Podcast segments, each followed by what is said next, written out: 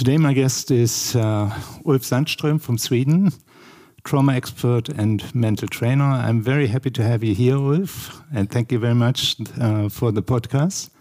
It'll be uh, very interesting for me to uh, to talk to you and uh, to see uh, or to hear your points of view on several issues that, um, in a way, uh, link us together since we uh, people work a lot with trauma and a lot with uh, old injuries and injury patterns from the uh, physical and structural side. And you're a person who has a great expertise on this subject from the mental side. And uh, this is very exciting for us. Thank you to be here. And thank you for the workshop that you just gave in our uh, clinic about communication with oneself and other persons, which was a brilliant workshop. Thanks again for this as well.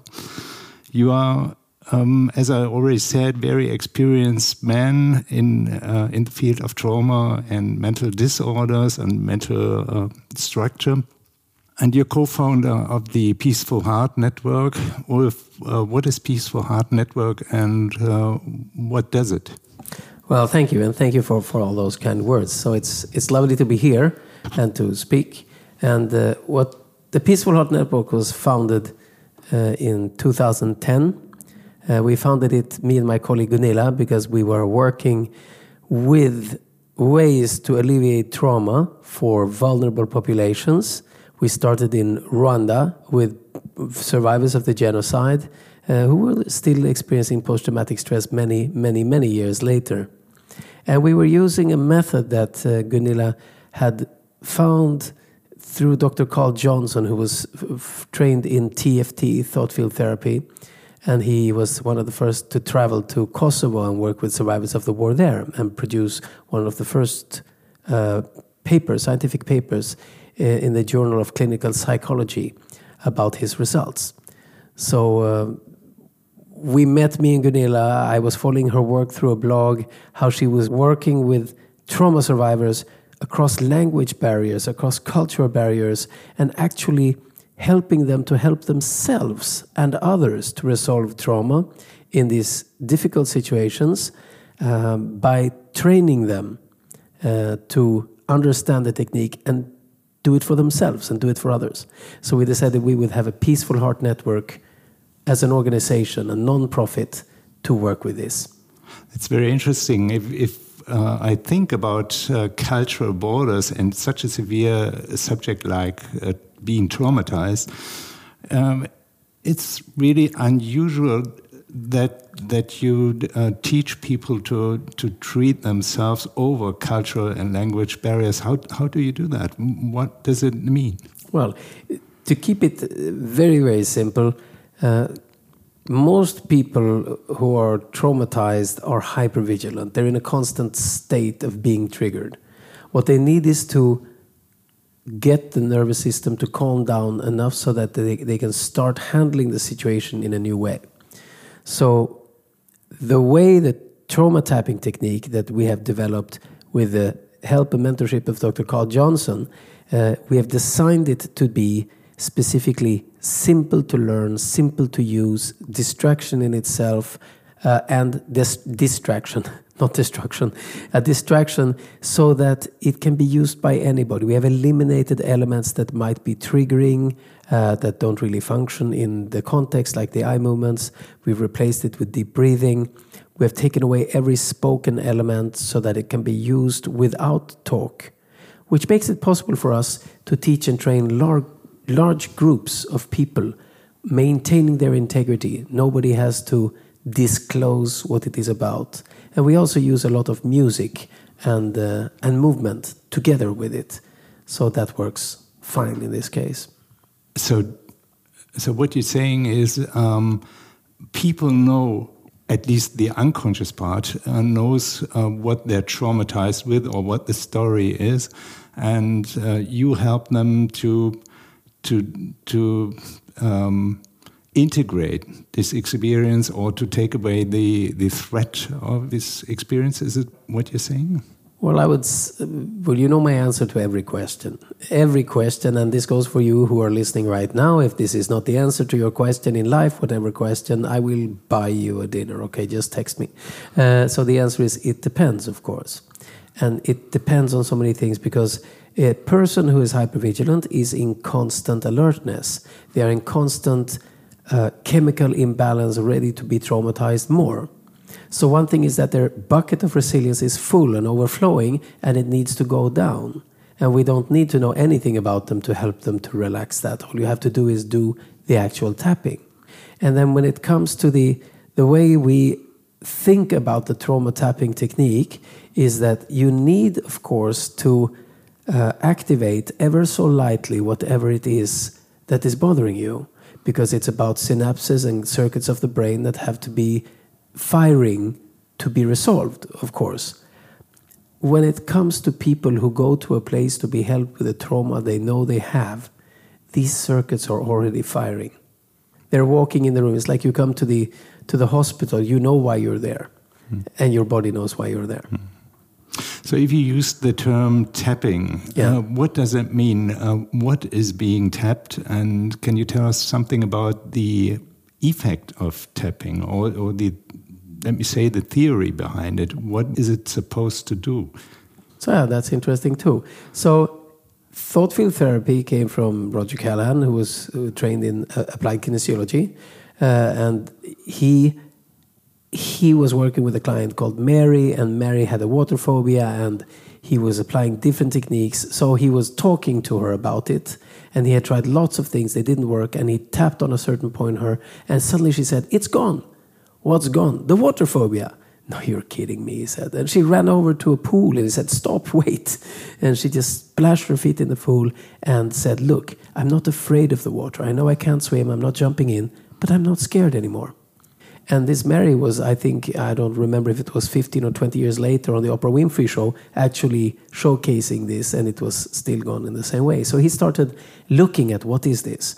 And so thought field therapy is about muscle testing to find out where are the points that you want to tap in the body to find and resolve this specific issue.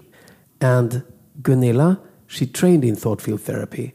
And the thought field therapy training was quite expensive, quite elaborate, and it required quite a lot of knowledge and skill level from the practitioner. Now, at the same time, Gary Craig, who was an engineer, he took the training in TFT, and he said, wait a moment, do we really need to find the specific point. What if we tap all the points or the main points that we have?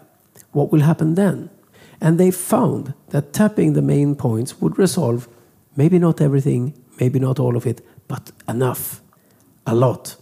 And it was so much easier for people. There was no muscle testing, there was just going straight into it, doing the tapping, getting the result. And they were using connecting to the issue with a kind of a setup phrase that allows you to focus in on what it is you're tapping. So he spread this, and this is the most spread tapping today, the EFT, Emotional Freedom Technique. He made it free for everybody to download the materials and to try it.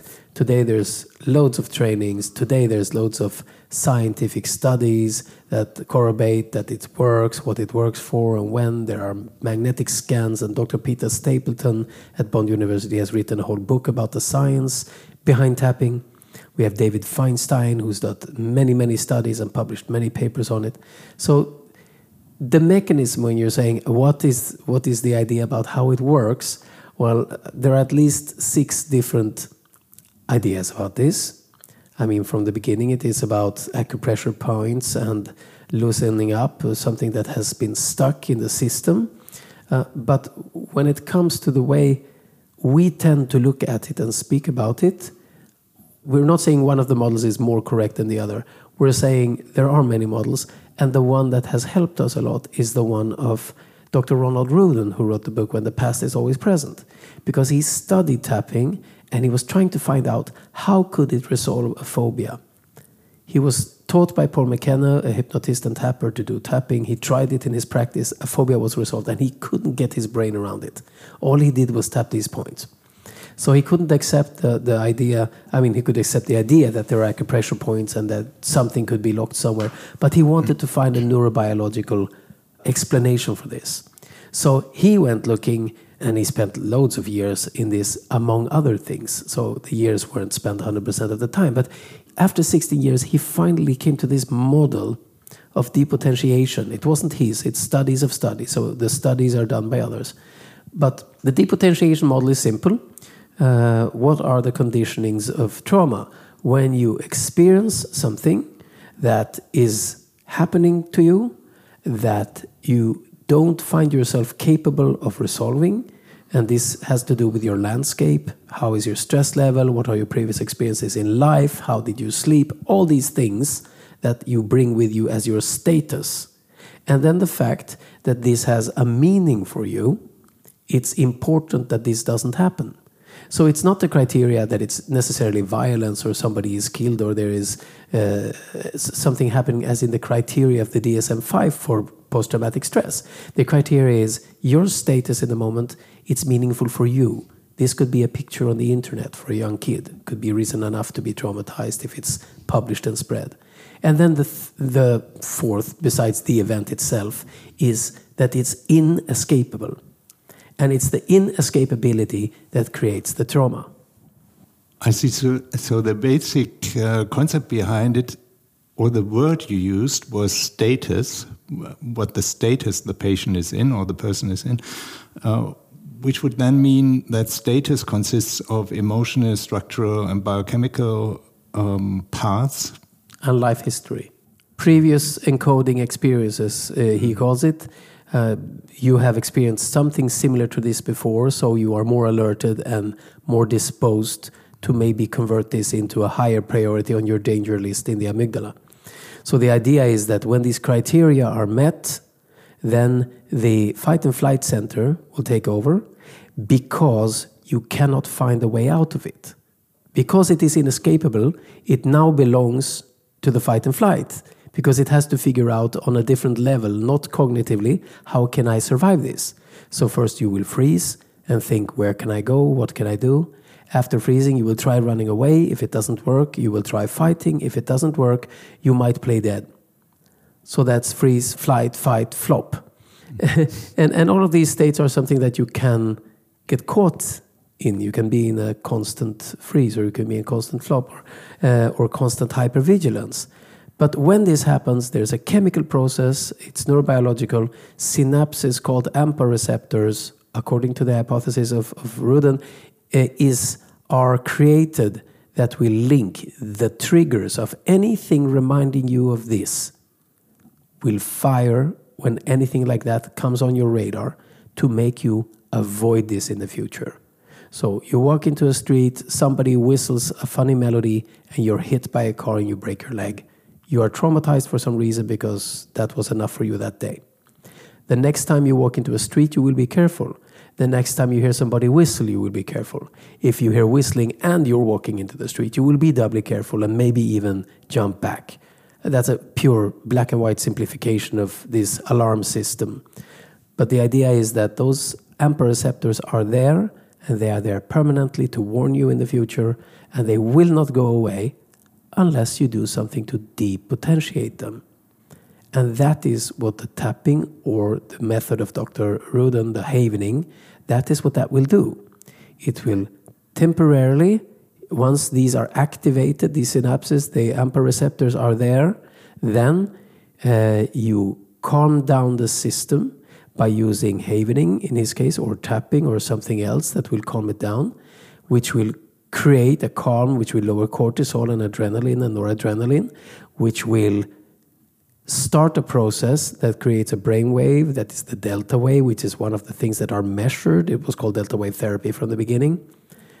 And this will result in a chemical change in the amygdala. A calcineurin channel will open up and lead to these receptors that the synapses that are active and they will be dephosphorylized they will be taken off they will actually not be there anymore so those synapses for reacting to those stimuli are taken out of the picture by the calming down which is why distraction is used in the havening process so that the working memory doesn't enter new things while you are cleaning out the things that are there So that's the model, uh, and that's a model that we use. And it's not a model that would apply to all things that it's used for, because we know today that the amygdala is not involved in every response in every single way. None of these models will explain everything. But what it gives us is a window of opportunity for change. When the response is activated ever so lightly, the idea is that you have a 10 minute window. In this window, you need to apply the calming down of the system for at least five minutes. And these are rough times. They won't apply to everyone, but in most cases. And if you do that, you have this process, and the AMPA receptors are depotentiated. And then you can measure the new SUD, subjective unit of distress, and you can find if it has been resolved. And what role does uh, communication, interpersonal communication, play in this um, desensitization process, or on the other hand, on um, activation of uh, such stress patterns? Yeah, well, so I would say let's not confuse this with the desensitization of, for example, prolonged exposure mm. or exposure therapy in other ways, because it's not that we are desensitized, we're depotentiated. Mm. We are actually taking away those receptors so that they do not fire, which means the next time you access that memory, you will not have the emotional reactivity because nothing in the amygdala is saying this is dangerous. It's classified as non dangerous in the safety system of this person. I'm doing lots of fingers in the air here. You can't hear that on the pod, but you hear it in my voice, maybe. yeah. So, how, what, what, role does that play? Well, it, it, depends on how you set up a session, but normally when you set up a session like that, you want to access the feeling. If the feeling isn't active in the body, you can't do anything about it. It it's a body, it's a somatic intervention. So, we're using the body so you say, you come here, there is an event in your past that you would like to resolve. You had this accident, you keep thinking about it. It stops you from bicycling, it stops you from driving your car, you're afraid of walking in the streets. You know why it happened. So that's a very simple, clean cut case. It's one incident, something happened, and you can even relate cognitively why it is stopping you from things. And then you say, I would ask the person, can you, if you think about it, can you feel anything right now? And they would say, yes. And I would say, okay, where do you feel that? Where in your body does that feeling, that response happen? And this is to create an amplified interoceptive experience. They have to go inside themselves and notice that it's there so that we know that it's actually firing, but also so we can notice if it changes. And some people ask, does it have a form, shape, direction, color? just to give it more dimensions. Uh, is it moving anywhere? But it's some people just satisfy themselves to say, how strong is it? This feeling that you have maybe in your stomach from 0 to 10 SUD, subjective units of distress. And then you have to explain, because they're subjective, 0 is neutral and 10 is unbearable. Just so that they give a, get a wider scale so that it's easier to note something. They will say maybe it's a seven. Okay, it's a seven. And then you do the procedure, you do the distraction, uh, or in the case of trauma tapping, we just ask, relate to it ever so lightly. Can you feel it? What is the SUD? We do the tapping in silence, and then we say, What's your SUD now? But with havening, you would do a distraction as well, usually. Could you just uh, give us a short explanation for havening so that we know what havening is? Yeah, so the trauma tapping uh, is based on basically 13 tapping points uh, that are tapped in a sequence twice. So uh, you start with the karate chop, and then you go, you do a crown pull from uh, from Donna Eden, where you massage the, the prefrontal through the skin of the forehead and then you're doing the eyebrows, side of the eyes, under the eyes, overlip, uh, chin, under your collarbone, quite widely, on the side of your body, under the armpit, and then you're doing the side of the nail, top of the fingers on one hand, and back to the collarbone. Those are 14 points. Then you do deep breathing twice. Just breathe in, hold breath, breathe out, breathe in, hold breath, breathe out. Then you do the other side. So this is the trauma tapping. Completely silent. That's it. Two rounds.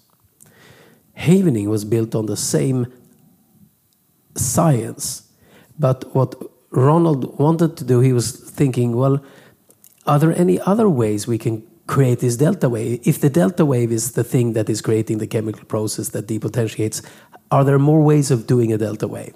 So he was looking at the science of touch. And eh, there was a study 2012 by Harper et al. Uh, called Taming the Amygdala. And in this study, they were finding different ways of creating the state in which the depotentiation happens, measured by delta wave. And so uh, you found that certain points of the body will create a bigger calm than other points of the body. Uh, eye movements laterally, which are a part of havening and not of the trauma tapping, and which are crucial to EMDR, they create a delta wave at a higher rate than, for example, tapping on the side of your hand.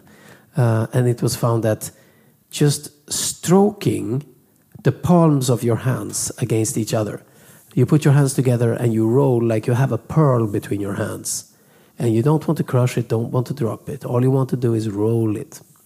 Now, this, since your palms of your hands have so many nerve endings, is sending a bunch of signals into your brain. And these are calming signals. So that's called hand havening. And then you move on and you can do a bilateral stimulation if you do it for yourself, which is you put your hands on your shoulders and you pull down. Top of your shoulders, down over your arm. Top of your shoulders, down over your arm.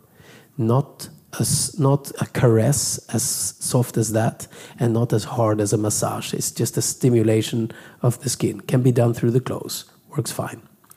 And then you can do it in your face. Basically, imagine washing your face, forehead and cheeks, forehead and cheeks, or just your cheeks and that was in the study of Harper, one of the places that had the most delta wave production. It was 90 times more than just doing it on the back of your hand.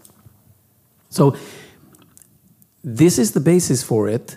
So, you have three ways of, of applying this, but there's not a sequence in havening. Mm -hmm. It's not like first hands, then shoulder, then face. Mm -hmm. uh, so, when you're comparing them, you could say that with trauma tapping, uh, you have a starting point and two rounds or two sequences, and then you can measure again. And that's five minutes, and it fits the window. Mm-hmm. So, and it has a distraction because it's moving from point to point, mm. and it goes through a load of meridians and ending points and everything. So, depending on how you're looking at this, you could say that is how the tapping works.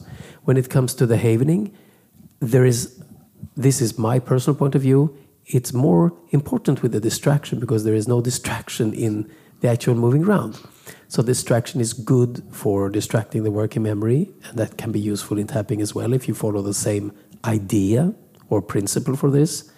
Um, and then you just simply have to keep a check on the time when you're doing havening, and then you check again and calibrate where are you now. I understand. So if I get this right, uh, this procedure would be fine to use for every person who feels an inner stress. It's not exclusively uh, a trauma thing. It doesn't doesn't need um, a trauma to be effective, but it's, um, as I understand it, a perfect uh, self-help uh, procedure for anyone under stress or before an exam or whatever. Is that so? Or? Yeah. So the way that we do it in the Peaceful Heart Network our aim is to provide basic first aid for stress and trauma. And trauma is higher stress than normal stress. It has passed the amygdala, line, as they say in sports, mm. uh, which means that the fight and flight sensor is center is involved. But normal stress follows the same things. Normal conditioning of stress follows the same rules. If you need to relax your system, just like you're saying, uh, we have people, for example, in prison populations, both in the US and in Rwanda, that just have been adding trauma tapping uh, or self havening to their daily routines. That's all they do. They just add it in the morning and evening and when they need it for any stress that they are feeling. And the results, when we came back now after after actually several years of them having used it, now the population changes, but some people are still there. And the stories they tell is it has lowered medication. Less people have asked for medication for uh, mental challenges or for feeling uh, for, for feeling unwell psychologically. So this is a very strong indication that something has changed, and they attribute it to this. Uh, so there have been less aggression. Uh, in the Child Liberated Child Soldiers Center for, of BVS, run by Murhabazi, where our colleague Germando has been working a lot previously uh, in, in, Buka, in, in Congo, uh, there we talked to the psychosocial support workers. They introduced that they would do it daily, they would do it themselves, they would lead their own group. All they did was add this to their daily schedule. After a couple of weeks, they were not having nightmares, they were not falling out of their beds, breaking their legs at night, they were not peeing in the beds, uh, and there was lower aggression. Well, this is uh, tremendous work that you're doing, and um, um, I'm really impressed by that. And um, I I do appreciate it a lot that you go to these countries, that you go to these places where where people experience their uh, trauma and uh, violence, war, all that we're going through in this world um, nowadays.